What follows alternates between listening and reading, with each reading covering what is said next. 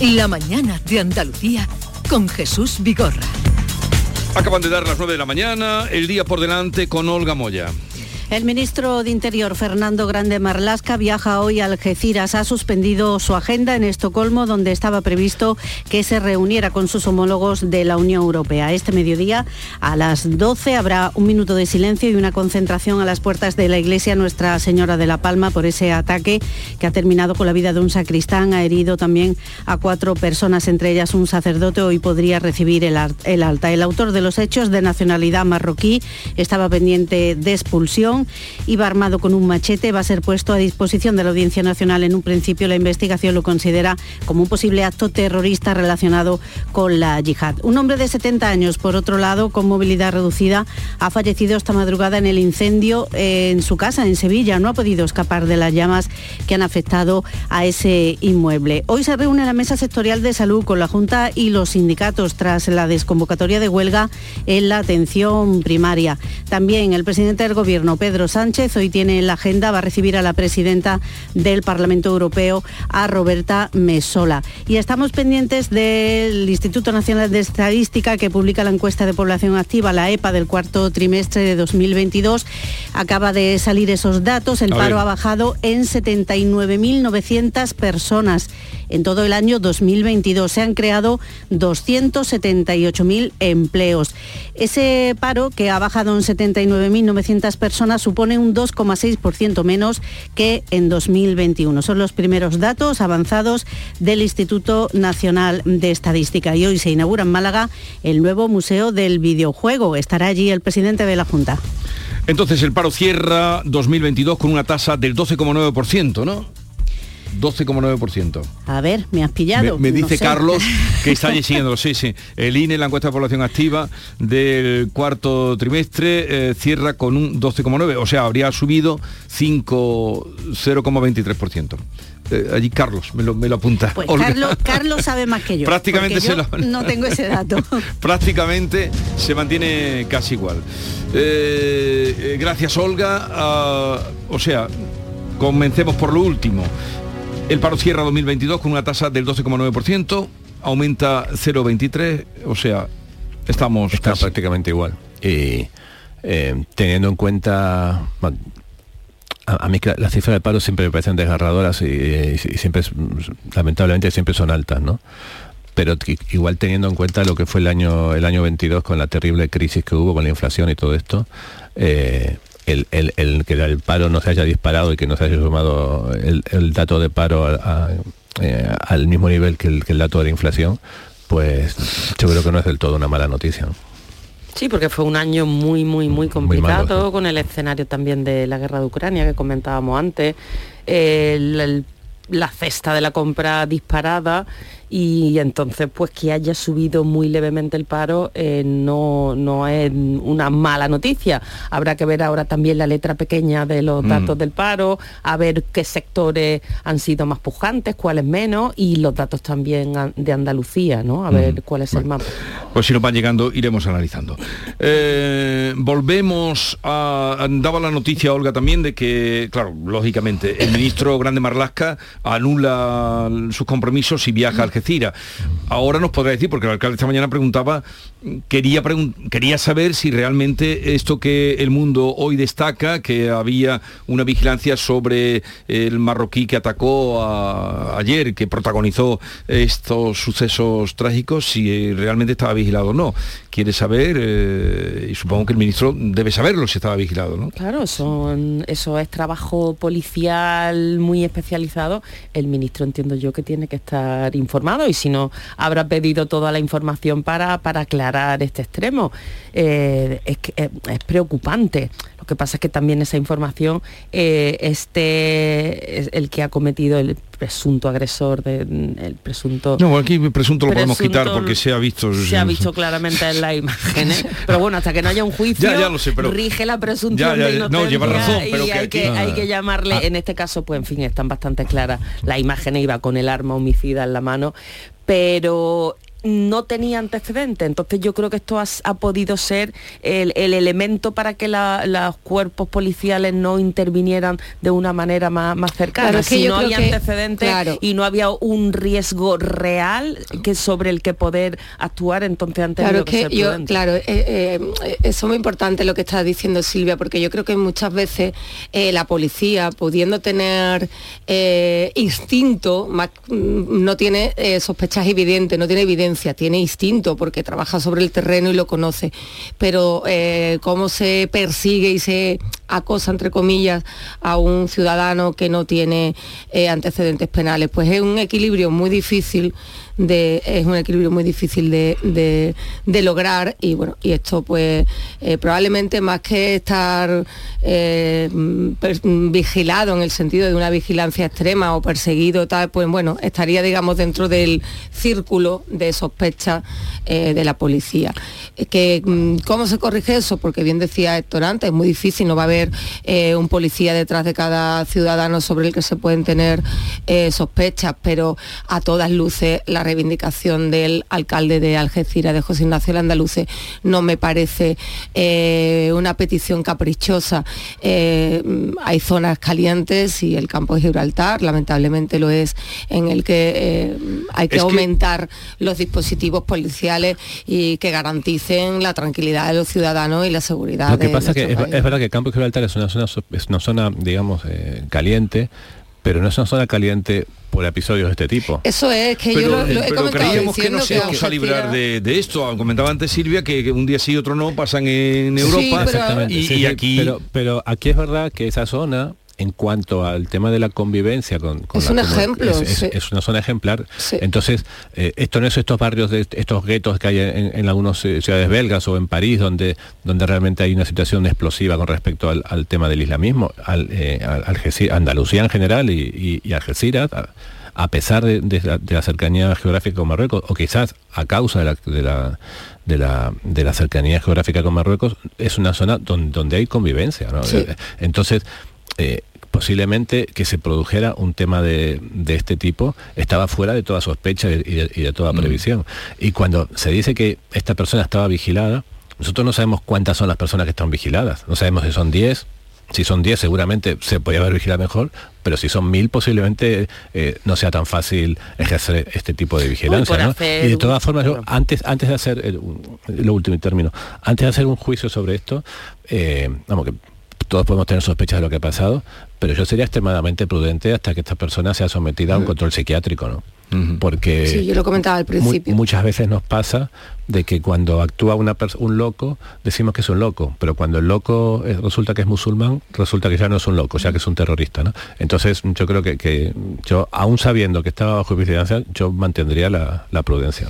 y el tema, eh, por hacer un paralelismo, ¿no? cuando hay control policial o vigilancia policial, si, si comparamos, no tiene ninguna comparación, pero bueno, por, por analizar cómo puede ser ese control policial. En el tema de la violencia de género, sabemos que hay muchos hombres que están denunciando por sus parejas, que están en vigilancia, que están en una serie de registros. y luego ellos pues actúan a pesar de todos esos controles. Así que en este caso, pues en fin, también habría que, ver exactamente cuántos forman parte de esa vigilancia y que también cuando alguien decide cometer un delito, saltarse una, un control policial y, atacar, pues lo hace en el caso de la violencia de género y en el caso de esto si es un ataque terrorista. Y, sobre todo destacar esa excepcionalidad o sea que Algeciras de verdad que es eh, un una ciudad en la que nunca ha pasado eh, algo de estas características teniendo una altísima población. pero somos la frontera hay, personas en situación irregular. En este caso había una orden de expulsión también que también esto habría que pedirle explicaciones al gobierno qué pasa con las órdenes de expulsión que la policía también lo ha puesto muchas veces sobre la mesa que se dictan órdenes de expulsión que luego no se cumplen. pero que, todo es que hablamos como la pero que somos la frontera eh, sur de Europa y y creer que no, esto ha pasado, pero había un riesgo de que pudiera pasar también. No vamos a quedarnos nosotros eh, libres de todo lo que está pasando en, otras ciudades. Sí, pero, pero es verdad que, yo creo que por, los, si nos eh, guiamos por los antecedentes, el riesgo era un riesgo bastante bajo comparando con, con ya, ya, ya. Eh, Pero mm, estoy discrepo un poco. Si vemos, por ejemplo, desde, desde el 11M hasta ahora ha habido 200 detenciones. Tengo en mente eh, una que hubo en Sevilla, en un barrio de un presunto yihadista, que además eran los hermanos. eran hermanos, lo detuvieron en Marruecos, y entonces de repente, bueno, Sevilla no hay ningún problema de, radicalismo, de eh, yihadismo, y aquí en Sevilla pues vivía un presunto yihadista que fue detenido en Marruecos. En fin, que cuando eh, los cuerpos policiales investigan y escarban, de repente en un barrio pues en fin, que aparentemente no hay ningún tipo de, de problema de, este tipo, pues hay personas que se radicalizan, que a través de las redes sociales, que ahora con un ordenador por delante, el acceso y el flujo de información entre España, Algeciras, Sevilla y los puntos a lo mejor más calientes de Europa, pues es constante. Pero yo a, lo que voy es que, es que Andalucía no, es, no es, aunque es en, los discursos de, los, del radicalismo integrista musulmán, sí es un sitio a reconquistar, etcétera, no es un sitio donde ellos hayan, hayan actuado especialmente, ¿no? Generalmente exige, eh, em, eligen objetivos para actuar en, lugares, digamos, de, la Europa central, no me refiero a la Europa central eh, geográfica, sino a la Europa central económica y política, ¿no?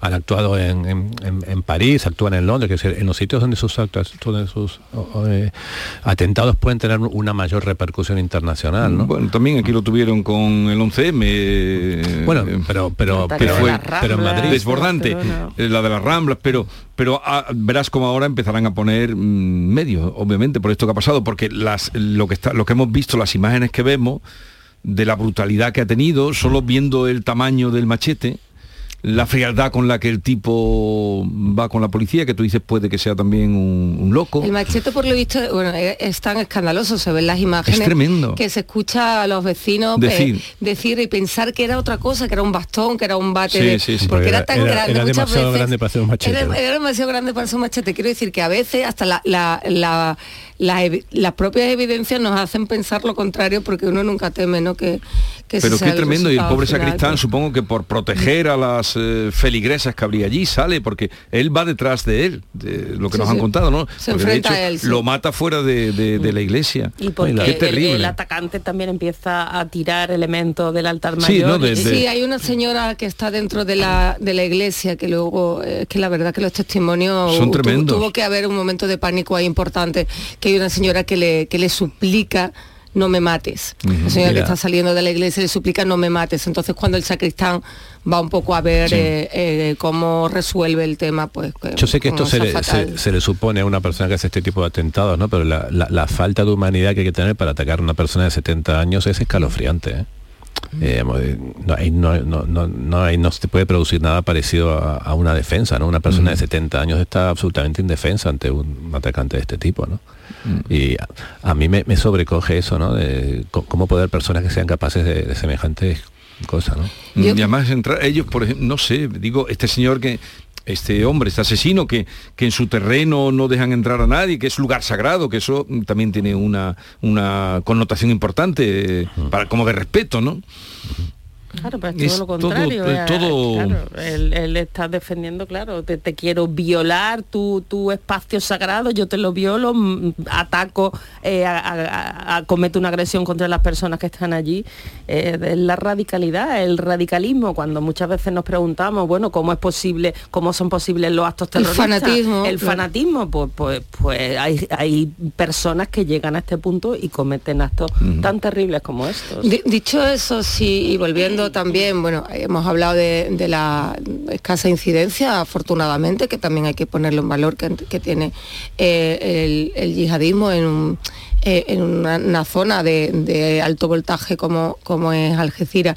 Eh, a mí, bueno, me pareció que ayer, desde el presidente de la Junta de Andalucía a miembros del gobierno, todo el mundo tuvo una, una reacción muy rápida de condena y de y llamando a, la prudencia eh, excepto Vox, que a mí sí me gustaría tratar este tema porque yo creo y le pido y le exijo mm, como ciudadana eh, responsabilidad, ¿no? Ser un poco cautos también y ser responsables y no intentar enredar, por eso que hablábamos, que es un sitio especialmente pacífico donde conviven muchos inmigrantes y no intentar enredar en este momento además caliente donde todavía hay gran confusión de, cómo se han desarrollado los hechos, intentar enredar, decía, con la, con la problemática de, la, de la inmigración, ¿no? porque eso sí que es verdad que hay que, mm, por lo menos ahora mismo, que separarlo totalmente del, tema que nos están contando, porque parece ser que hoy ha convocado una rueda de prensa el señor Gaviria en la, misma, plaza, hora, en la misma plaza. Bueno, pues a mí eso me parece incendiario, la verdad, me parece es que no han convocado, es que el tema es que no lo han convocado hoy. si, me, si, permites, ayer en la cuando fue el, el, atentado se estaba produciendo un, mitin del, Partido Popular eh, del presidente Juan Moreno con, con, el, con el alcalde de la sí, presentando, iban a presentar el, candidato. Realmente cuando hay este tipo de actos, eh, los partidos inmediatamente después te mandan su material, sus vídeos, sus fotos, para que se cubra. El, PP decidió no enviar nada, en respeto a lo que había sucedido. Eh, ellos se enteraron cuando estaba, cuando estaba haciendo el acto, se enteraron en ese momento, en el momento que estaba terminando el acto, porque lo llamaban al andaluce para que se fuera. El presidente lo único que hizo fue llamar a, la, a la prudencia.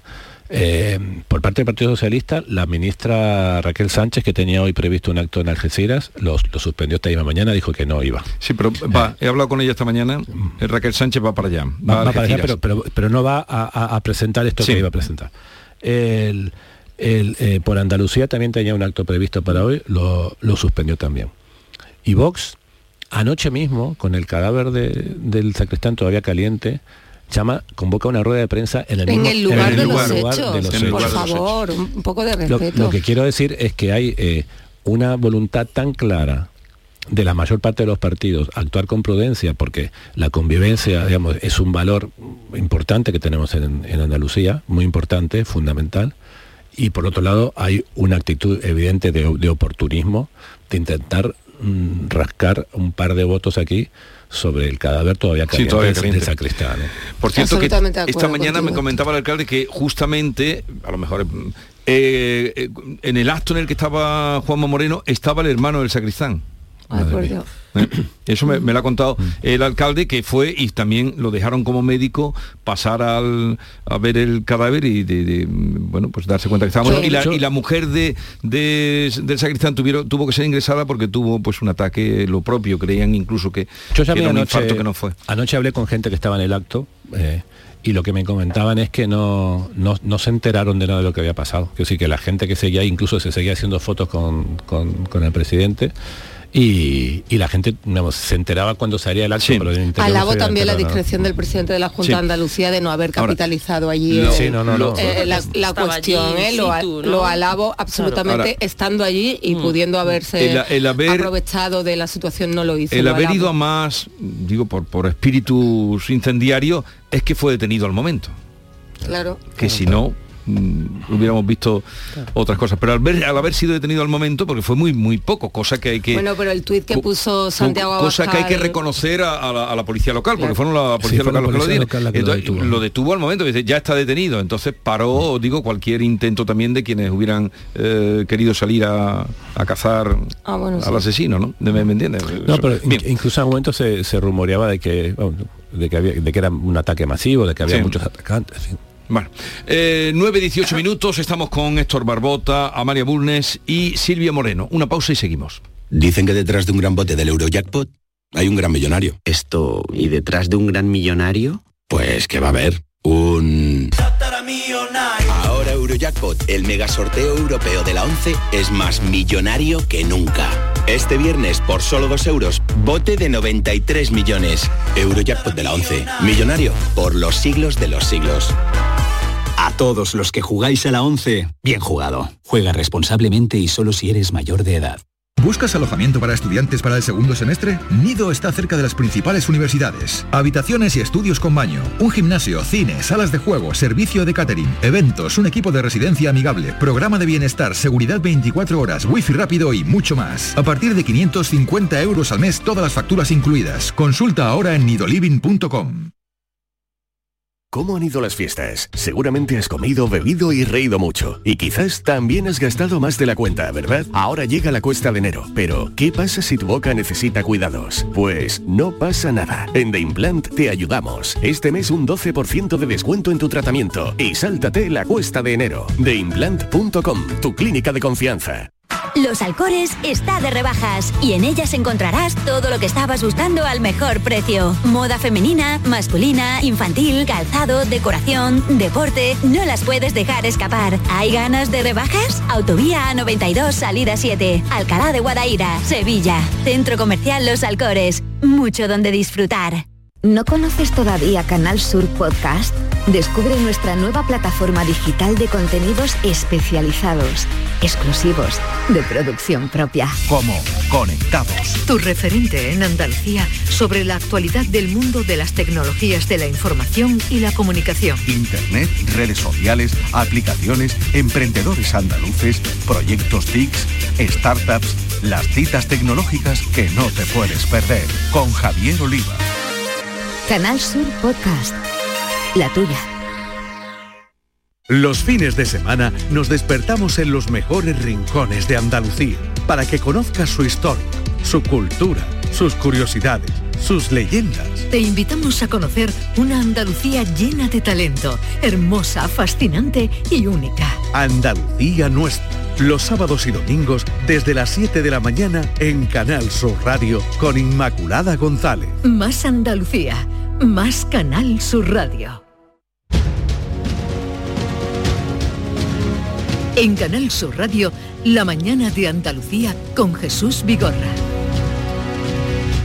Otros asuntos, aparte de, este que nos tiene hoy conmovidos de Algeciras, eh, bueno, ha aparecido Simón de nuevo, no sé si lo sabéis. El buen Simón. No te entendí al principio, me, me he tardado unos segundos. El buen ¿eh? Simón ha, ha vuelto a aparecer, no sé si lo habéis oído, ha vuelto a aparecer Lo, leí- lo leí anoche, sí. en su ciudad, Y Zaragoza. Fue como un Bueno, fue como un vu, ¿no? Esto de decir, y, y ha dicho que el otro día estuvo aquí la consejera de, mm, de salud de la Junta de Andalucía y era partidaria de no quitar las mascarillas todavía, ¿no? Y la, la portavoz también de, de Inmaculada Salcedo, que es eh, experta en epidemiología. eh, pero él ha dicho que las mascarillas o, las quitarán esta semana o la semana que viene. Bueno, yo creo que cualquier cambio, por ponernos serios, ¿no? Cualquier, cualquier, cualquier perdón, cambio al respecto eh, de las mascarillas tiene que pasar por el Consejo de Ministros. eh, Porque eso, mm, como ya hemos sabido, se, trata de un real decreto y bueno, pues yo creo que llegará cuando lo aconsejen las personas expertas, como dijo la ministra, que bueno, eh, una voz autorizada y Fernando Simón, por supuesto, sabrá de, de lo que habla.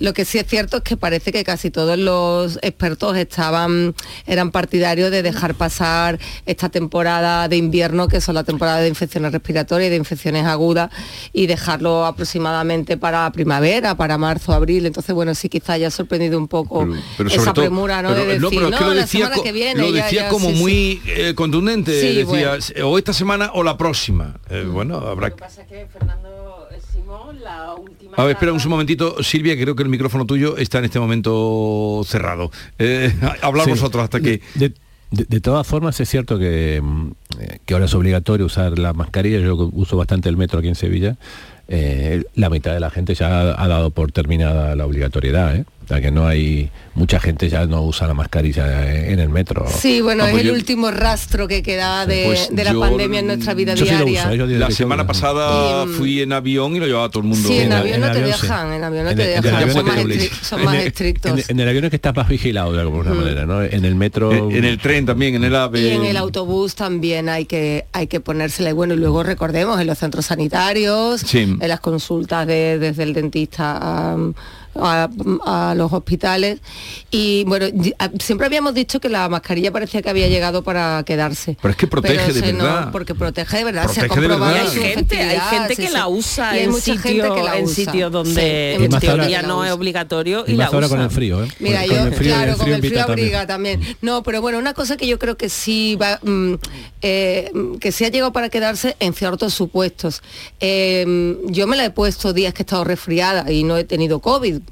pero bueno, pues ya uno se tiene esa responsabilidad y conoce eh, el artefacto este mm, de la mascarilla que siendo una cosa así como muy casera, pues ha demostrado que tiene una altísima efectividad para la para evitar contagios. Lo que decía antes Jesús, que en la última etapa de, de Simón, de Fernando Simón, cuando él anunciaba algo, luego al final no terminaba de ocurrir todo lo que él había dicho. Y en este caso, pues no sé, habrá que esperar a ver en qué se materializa eh, su anuncio, pero es verdad que los expertos, Acuña, han mencionado antes a Inmaculada Están, Salcedo, Inmaculada Salcedo insisten que, que, que las enfermedades respiratorias que, que están ahora en su Es momento álgido momento y es punto, necesario sí. mantener la, la mascarilla y entonces esa prudencia pues aconsejaría quizás retrasarlo algo más a ver a ver cómo, cómo se materializa si finalmente lo aprueba o Sí, no el Consejo ahora- de Ministros Ahora mismo lo- los expertos están valorando, eh, como decía yo antes, pasar la temporada,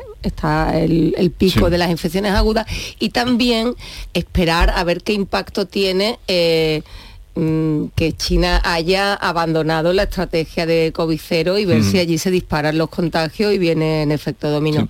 Digamos que eran los dos elementos, uno Sí. interno y otro Bueno, y a- externo para ver, y para tomar esa decisión. Aquí en Andalucía, acordaos que hace unos días se ha reunido el comité de expertos que asesora al gobierno Sí, andaluz. Fue el, mar- el martes de la semana pasada. el martes pasado y esa reunión se produce porque en las residencias de mayores se ha disparado, se han disparado los contagios y se ha multiplicado también los números de mayores que estaban en residencia y que han tenido que ser hospitalizados. O sea que la prudencia quizá aconseja eh, mantener mascarilla, veremos el a ver. desahogo con el que apareció ayer diciendo que o se, se quitaban esta semana o la siguiente, ya veremos qué pasa. Bueno, también sabemos que algunas veces se ha equivocado Fernando Simón en sus pronósticos. Alguna, vez, Como- alguna na- que otra vez. Como no podía ser de otra manera. O sea, que- que-. Que sigue con la misma voz, ¿eh? No, no, no ha cambiado. Que- que- Yo tengo que decir que tengo mucho respeto a Fernando Simón. ¿eh?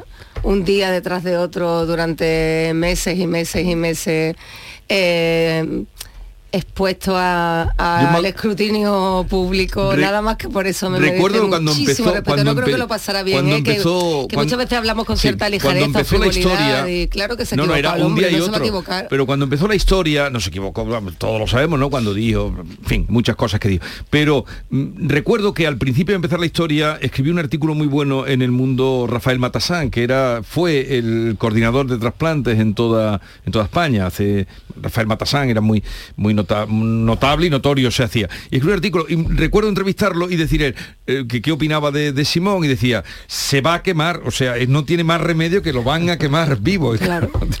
Cuando al principio. Ahora lo vemos ya con cierta distancia, ¿no? Pero en aquel momento gestionar bien aquello era imposible. Era imposible. Era imposible gestionar bien eso, porque era una situación nueva y que sobrepasaba cualquier posibilidad de...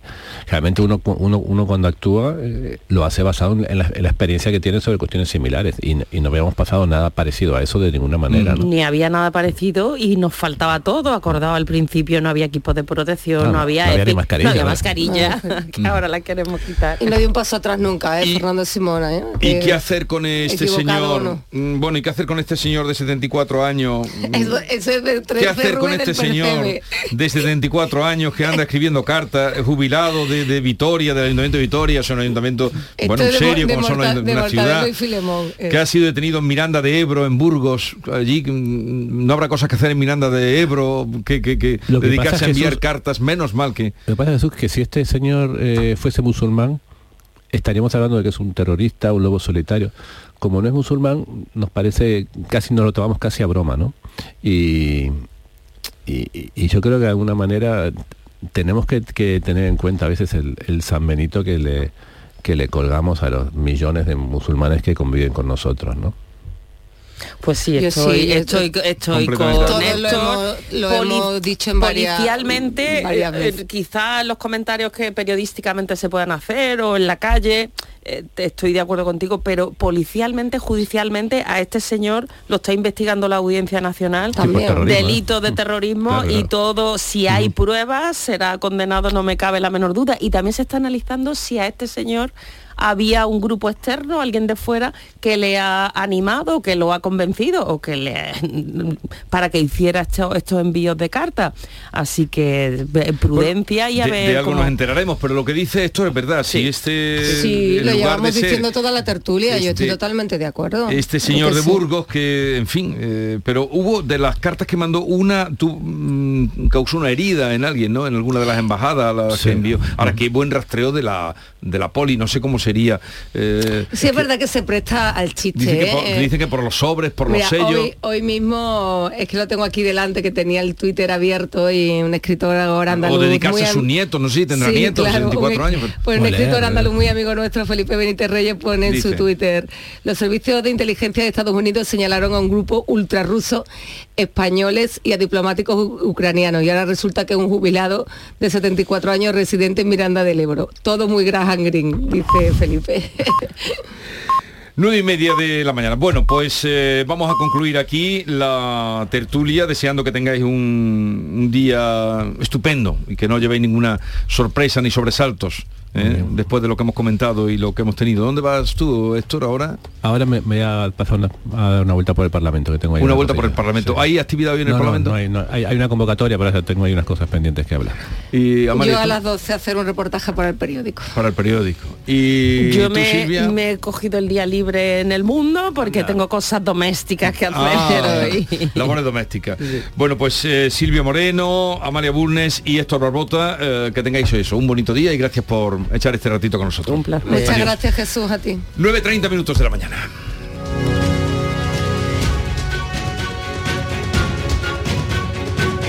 En Canal Sur Radio, La mañana de Andalucía con Jesús Vigorra. ¿Hay una forma mejor que un crucero para visitar el Mediterráneo, las islas griegas o el norte de Europa? Con MSC Cruceros y Viajes El Corte Inglés, embarca directamente en Málaga o con cómodos vuelos directos. Y disfruta de 11 días por el Mediterráneo desde 1.129 euros por persona con todo incluido. Consulta condiciones y reserva en Viajes El Corte Inglés. MSC Cruceros. Descubre el futuro de los cruceros.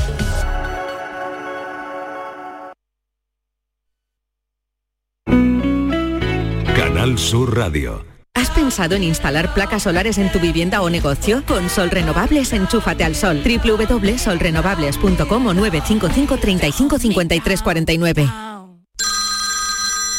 Dime, escúchame, ¿dónde quedamos para comer? Pues estuvimos el otro día en el barrio de Santa Cruz por salir por el centro y no veas cómo comimos en la hostería del Laurel. Te voy a dar una pinceladita. Una chacina en condiciones con un jamón bueno. La ensalada de tronco de bonito espectacular. Pescadito frito, pero bien frito. Las croquetas caseras del chef. Pero vamos, que lo tengo claro. Dentro de la hostería, tranquilos y bien atendidos de sevillanas maneras. Yeah, pues ya me has liado. Voy a reservar en el 954 22 0295, que ya vamos tarde. Recuerda, Hostería del Laurel, Plaza de los Venerables, Barrio de Santa Cruz. Toda tu radio la tienes en tu móvil. Toda tu radio en cinco canales. Con toda la actualidad, el deporte, la salud, la diversión y el humor en Canal Sur Radio.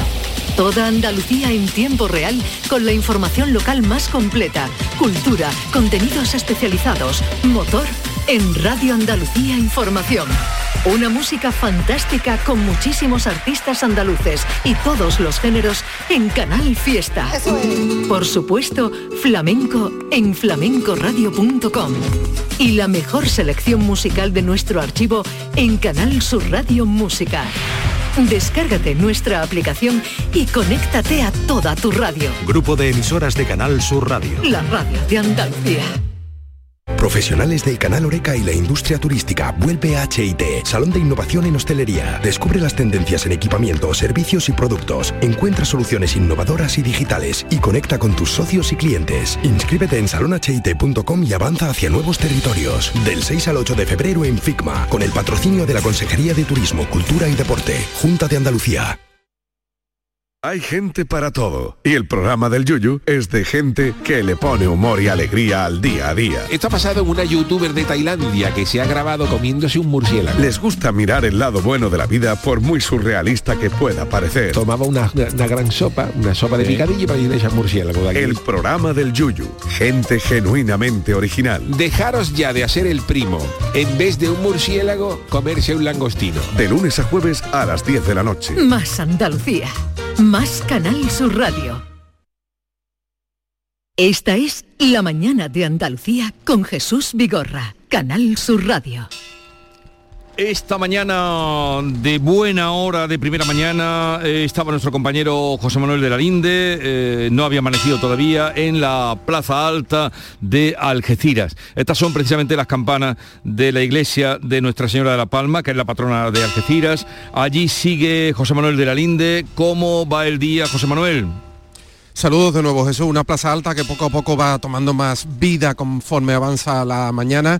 Esas, como tú bien dices, son las campanas que acabamos de recoger hace unos minutos. Están tocando a duelo eh, por momentos las campanas de esta iglesia eh, de eh, la Virgen, que continúa, de la Virgen de Palma, que continúa ahora mismo cerrada. Sí está abierta y se está celebrando una Eucaristía en la ermita que está justo enfrente, la ermita de la Virgen de, de Europa. Fue el tercer templo, recordemos, la tercera ermita donde intentó eh, entrar el detenido, aunque en este caso no pudo porque esa ermita sí estaba eh, cerrada. Una importante presencia policial en esta plaza alta, centro neurálgico de Algeciras, donde esta mañana, bueno, pues como les venimos contando, el comentario, lo único que se habla aquí es la muerte eh, de Diego. Mm, Sobre eso hemos podido hablar con algunos vecinos de este municipio, de esta ciudad.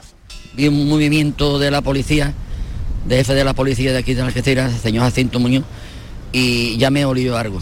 Entonces ya cogí y me enteré de que, que habían asesinado a, a Diego. Sufriendo el miedo que se pasó dentro con las catequistas, bueno, todo eso. y me indigna mucho que ya nada más que haya sido detenido el presunto asesino, pues digan que es que padecía una enfermedad de salud mental. Esos son los comentarios, las opiniones de algunos vecinos de, aquí, de, de Algeciras, que acabamos de recoger hace unos minutos. Aquí donde nos encontramos, en esta plaza alta, vemos también al fondo el mirador, eh, donde se detuvo este ciudadano eh, marroquí de 25 años, que está ahora mismo en dependencias policiales, donde continúa y está siendo interrogado. Hemos eh, confirmado a lo largo de la mañana que tenía una orden de expulsión desde el pasado verano de España, una orden que no se llevó a cabo. Y aquí vemos ese mirador que mira justo al puerto, a toda la bahía de, Algeciras, que luce esta mañana resplandeciente con este cielo celeste, aunque, eh, bueno, pues con una temperatura todavía muy fría, en torno a los 8 grados. eh, pero en este mirador fue donde eh, fue detenido por la policía justo después de, intentar entrar en esta ermita de Europa. Aquí a las 12, en esta plaza alta, se va a producir una concentración ciudadana, una concentración de repulsa a lo ocurrido, concentración que le llevaremos también a través de los micrófonos de Canal Sur Radio. Oye, eh, José Manuel, ¿ha aparecido por ahí el párroco de, de Nuestra Señora de la Palma por la iglesia o no? Dices que la iglesia no, está no, cerrada. no. No lo hemos visto. La iglesia de La Palma está cerrada. Hemos intentado contactar con él, tenemos su teléfono móvil, pero bueno, suponemos que este señor estará eh, esta mañana pues, pues bastante ocupado declarando. Hemos intentado contactar con él para eh, que nos cuente a los oyentes de Canal Sur Radio también cómo ocurrió todo, pero por el momento eh, estamos a la espera de que nos atiendan. Sí está aquí de nuevo el alcalde, José Ignacio Landaluce, que está atendiendo a los compañeros de, de otros medios, alcalde con el que tú hablabas esta mañana. Jesús. Bueno, gracias José Manuel. Esto ocurre en la Plaza Alta de Algeciras, centro vital de la ciudad, centro trágico de la tragedia consumada anoche, al anochecer, eh, poco después de las seis y media, siete, eh, ocurrían los hechos que han tenido tan tristes consecuencias. 9.38 minutos, seguimos. Esta es La mañana de Andalucía con Jesús Vigorra. Canal Sur Radio. Canal Sur Radio, la radio de Andalucía. Los Alcores está de rebajas y en ellas encontrarás todo lo que estabas buscando al mejor precio. Moda femenina, masculina, infantil, calzado, decoración, deporte. No las puedes dejar escapar. ¿Hay ganas de rebajas? Autovía A92, salida 7. Alcalá de Guadaira, Sevilla. Centro Comercial Los Alcores. Mucho donde disfrutar. Centro de Implantología Oral de Sevilla. Campaña de ayuda al decentado total. Estudio radiográfico, colocación de dos implantes y elaboración de la prótesis, solo 1.500 euros. Nuestra web, ciosevilla.com o llame al teléfono 954 22 22 60. Las claves para aprender y comprender el flamenco están en flamencoradio.com. Las grandes figuras de la historia de esta seña de identidad cultural de Andalucía. Los mitos del flamenco, sus vidas y obras, los orígenes, las estrellas actuales del cante, el toque y el baile, festivales, las joyas de nuestro archivo, la influencia del flamenco en otras músicas del mundo. Flamencoradio.com es el mejor flamenco de forma ininterrumpida durante 24 horas. Flamencoradio.com, desde la tierra del flamenco, flamenco para toda la tierra.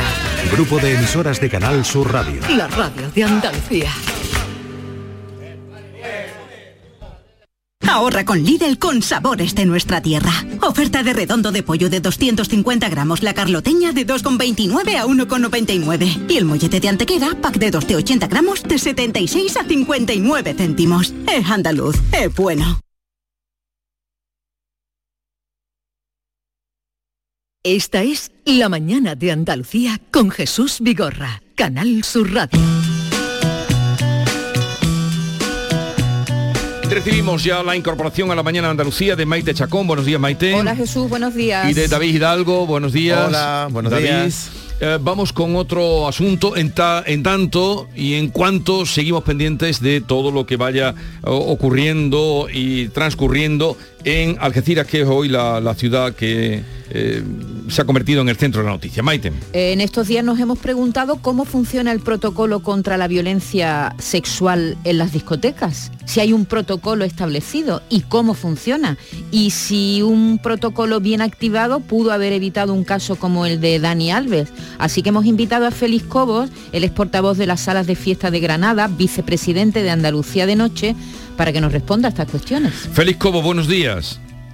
Hola, buenos días. Gracias por atendernos. Usted es portavoz de las salas de fiesta de Granada, vicepresidente de Andalucía de Noche. Esta pregunta que hacía mi compañera de si un protocolo que se hubiera activado, una manera de, de actuar, hubiera podido evitar un caso como el de Dani Alves o no. Al margen de eso, díganos usted si existe en, la, en las discotecas esa manera de proceder.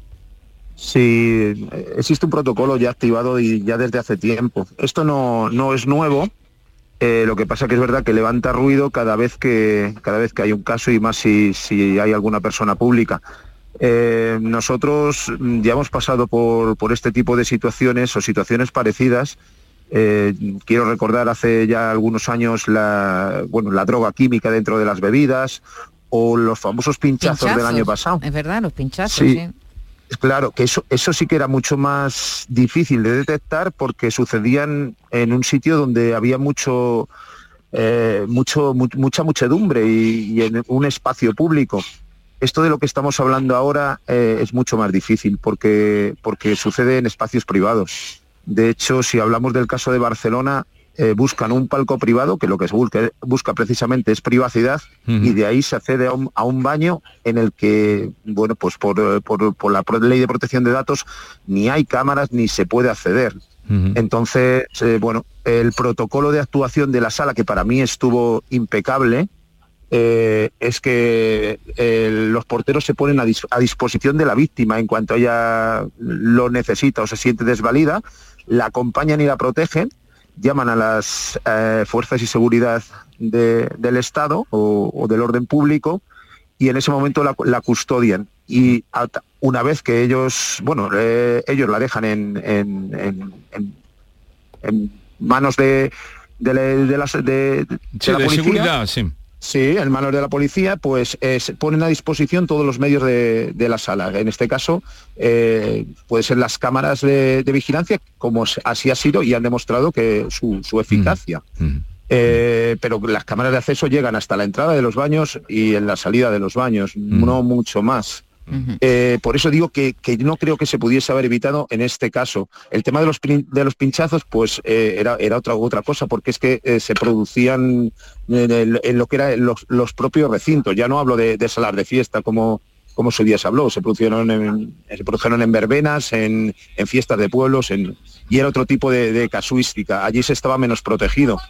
Por eso digo que nosotros sí tenemos un protocolo de actuación y no es de ahora y está estrechamente unido con, con- con la policía, o sea, y estrechamente vinculado. El principal ac- activo y la importancia de todo esto es proteger a la víctima, que ella en, ningún momento se sienta sola ni, ni, ni desprotegida. Eh, incluso en este caso voy más allá, si la víctima viene con un solo acompañante, tampoco se la deja sola, eh, porque lo que se hace es buscar con el grupo que ha entrado en, en la sala. Aún así, siempre se está, se está presente hasta que, hasta que se la deja con total seguridad. Pero que es muy, es muy conflictivo. Lo que sí quiero recalcar es que estamos ofreciendo eh, un local con total seguridad, que si esto sucede en la calle o en un espacio público, ahí no hay nadie con- que, proteja, que proteja a la persona, ¿sabe? Y es mucho más, es mucho más, más- más difícil de, de- de luego manejar este tipo de, este tipo de situaciones. Cuando ya sucede en un baño, pues es que puede suceder en una habitación de hotel, en, en cualquier espacio privado donde ya no llegamos y no tenemos acceso. Y eso tiene su, tiene su conflicto, ¿eh? Pues existe ese protocolo, como nos dice Félix Cobos, no de ahora, sino de antes, que se pone de relieve o preguntamos cuando suceden casos como este, con, con notoriedad, pero existe ese protocolo que eh, para seguridad también de las personas que acuden a la discoteca. Félix Cobos, portavoz de Sala de Fiesta de Granada, vicepresidente de Andalucía de Noche, gracias por estar con nosotros. Un saludo y buenos días. Buenos días y muchas gracias.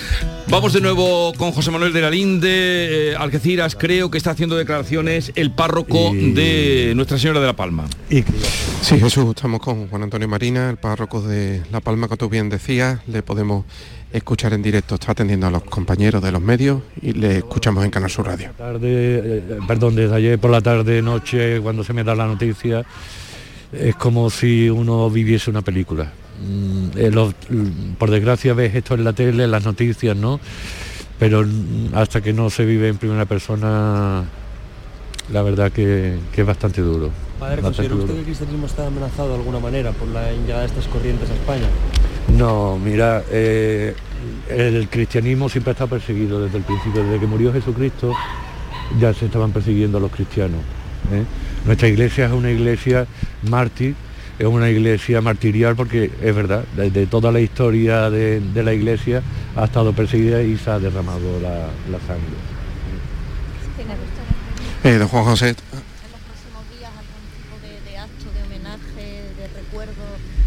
Sí, por supuesto, eh, principalmente, bueno, tendremos aquí la capilla ardiente en la parroquia, he decidido que se vele dentro de, de la parroquia y mañana pues será los servicios religiosos y de todas formas ya se están celebrando, por ejemplo yo ya he celebrado esta mañana la primera Eucaristía. Eh, por su eterno descanso, a las 12 habrá otra Eucaristía, también a la misma hora, a las 12, habrá por parte de- del ayuntamiento, creo que hay un momento de, silencio aquí en, en la Plaza Alta. Y bueno, eh, lo que nos queda a nosotros es en primer lugar rezar por, por su eterno descanso, aunque sabemos que estas personas que, que mueren eh, a través del martirio son personas que van directamente ¿no? a, la, a la casa del Padre y con lo cual pues yo creo que lo principal es pedir, en este caso por su mujer, por sus hijos y por esos nietos que, que deja. Entiendo que ya se lo han preguntado los compañeros, pero nos hemos incorporado un poquito tarde. eh, que nos relataron usted un poco la tarde de ayer rápidamente. Por favor. Yo estaba, yo eh, estaba realizando unas confirmaciones en una parroquia eh, continua, en la parroquia de San Antonio, y en un momento del sacramento pues hubo como una persona, de pronto pues me dice, ah, en la parroquia de La Palma había un ataque yihadista, ¿no? Entonces claro, en ese momento es cuando yo ya me quedo bloqueado y lo único que quiero es venir, ¿no? Venir para acá. Y cuando llego pues ya lo que me encuentro es a mi, a mi sacristán tirado en el suelo muerto. ¿cómo era Diego, padre? ¿Qué recuerdo se va a quedar de él? Diego, eh, lo he dicho que son mis pies y mis manos. Para un sacerdote o para un párroco, el sacristán es un papel importantísimo, porque Diego es el que me organizaba toda la ceremonia, el que organizaba todo, el que lo tenía todo preparado, todo listo. Una persona siempre ser- servicial al máximo, servicial al máximo, y de hecho vuelvo a repetir, su, si ha, muerto en, el, servicio, ¿eh? ha muerto eh, eh, realizando su servicio y, defendiendo, y defendiendo. ¿Qué sabe del padre Antonio? ¿El otro sacerdote herido ha podido hablar con él?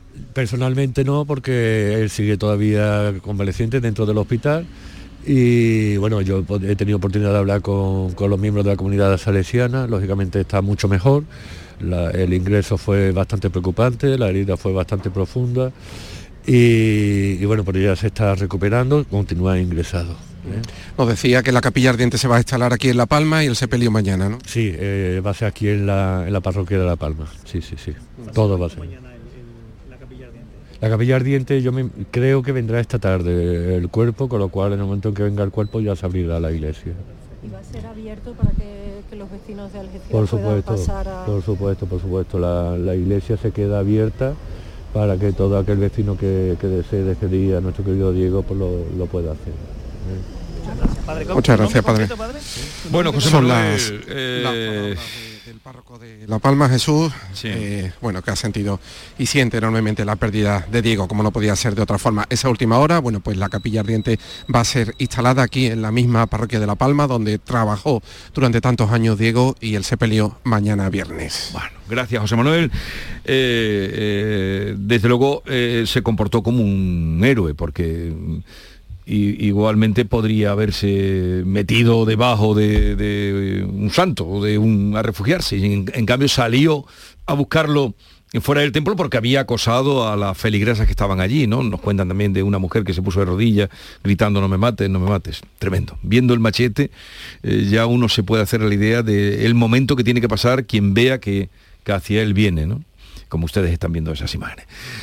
Bien, eh, vamos a continuar, el programa sigue, la vida sigue y al margen de esta actualidad que les estamos contando con detalle, eh, hoy para el tema de participación de los oyentes que hemos buscado o que habéis encontrado, Pues mira, lleva ya unos días, seguro que nuestros oyentes han oído hablar de este asunto. Ah, han elaborado un ranking de las ciudades más maleducadas de España. ¿Lo has visto? también hay ranking de eso. Sí, hay ranking de todo, hay listas de todo. Ciudades más maleducadas de España. Sí, ¿Y cuál lo, es la lo más? ha hecho una plataforma de educación online.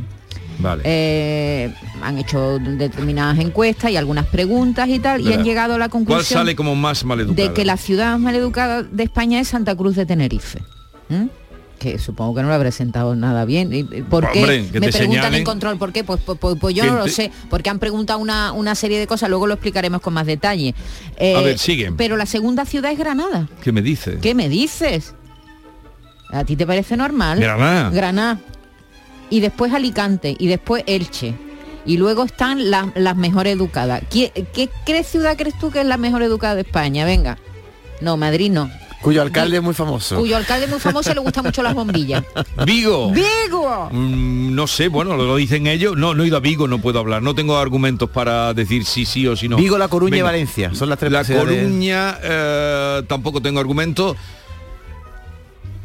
Valencia, en fin. Bueno, lo cierto es que las ciudades no tienen culpa, la piedra no tiene culpa, No, son no los que culpa, somos la los habitantes. Entonces, eh, Es que depende, independientemente de esta lista, ¿Tú de en qué ciudad es en la que peor te has sentido tratada? yo no me, yo no recuerdo ninguna ciudad donde me hayan ¿Dónde te, has tratado mal. sentido, donde te hayas tenido que sacudir las zapatillas Yo? Mira, en París te miran como si tú fueras una merda. A mí me siento fatal la primera vez que yo pisé eh, Mallorca, que yo fui a un estanco a comprar un sello para una postal y no me quería hablar en español, en catalán. Digo, usted que no entiendo. y- Pues y me tuve fíjate, que a mí allí. eso en, en Cataluña no me ha pasado nunca. Cuando han visto que yo era eh, me hablaba No, castellano, me han, han cambiado directamente. Pero por lo general los españoles somos gente Yo creo muy que simpática, sí, ¿no? ¿no? Yo no sé No por qué- generalices, Yo no entiendo por qué En general somos un pueblo No agradable. Y Granada pero con lo simpático que los granadinos, Granada- por que no tiene mala folla ni nada. Bueno, la cosa es que eh, independientemente de esta lista, que nos sirve como excusa, ¿no? Vamos a hacer la nuestra propia, ¿quiere decir o qué? Sí, vamos a hacer una, pero no de las ciudades. No, no, no. De las, las ciudades no tienen culpa. Por cierto, hay que decir que al igual que se Granada puede está- generalizar. Igual que Granada está mal parada, entre las más simpáticas aparecen Cádiz y Sevilla, en el octavo Sí. puesto y en el noveno. Sí, bueno, entonces, lo que vamos a hablar es de nosotros mismos. Si hay algún comportamiento que le moleste especialmente de los demás, ¿no?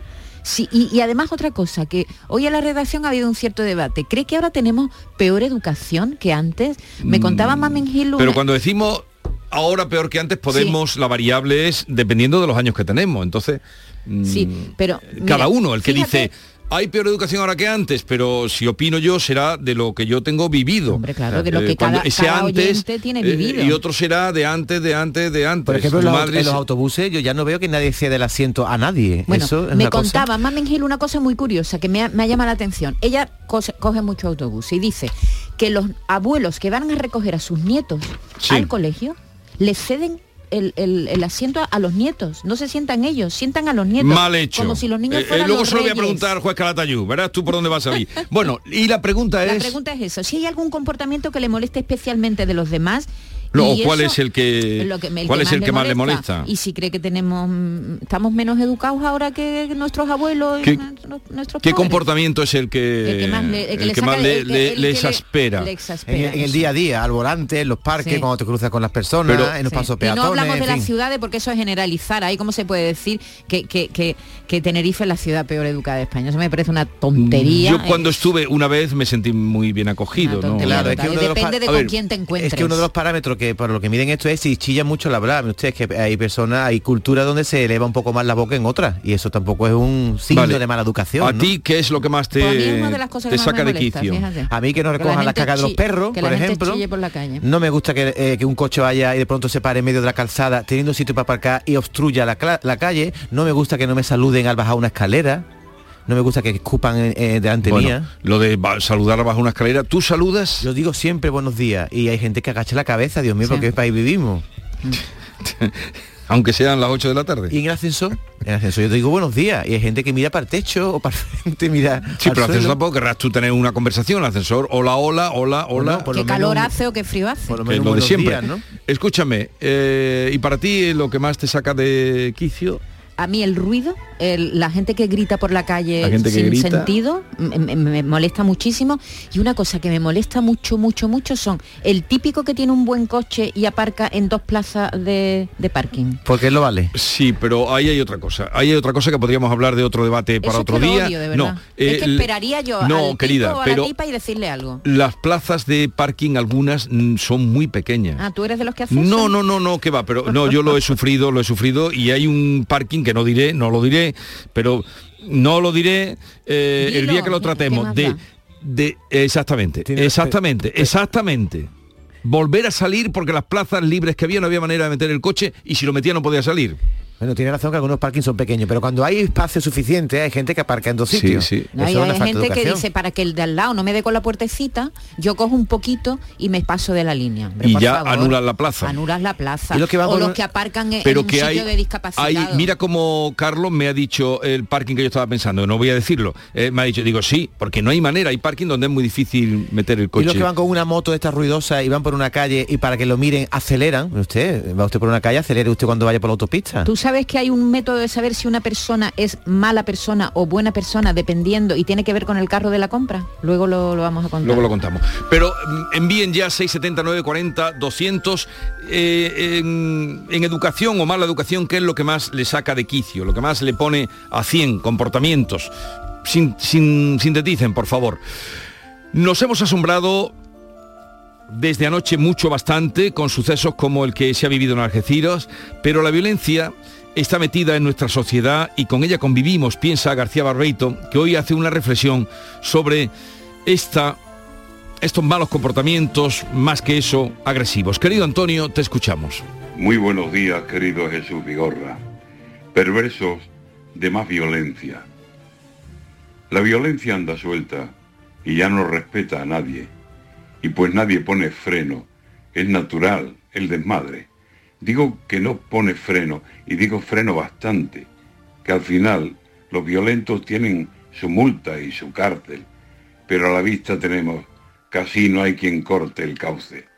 Desmandada, la violencia se está haciendo ya muy grande y de asesinar mujeres va a un hospital a pegarle a un médico, porque sí, porque del alma le sale al paciente que violento o no acaba de curarse o por un aro imposible quiere que el médico pase. Y no hay respeto, no hay freno ante el que puede salvarle.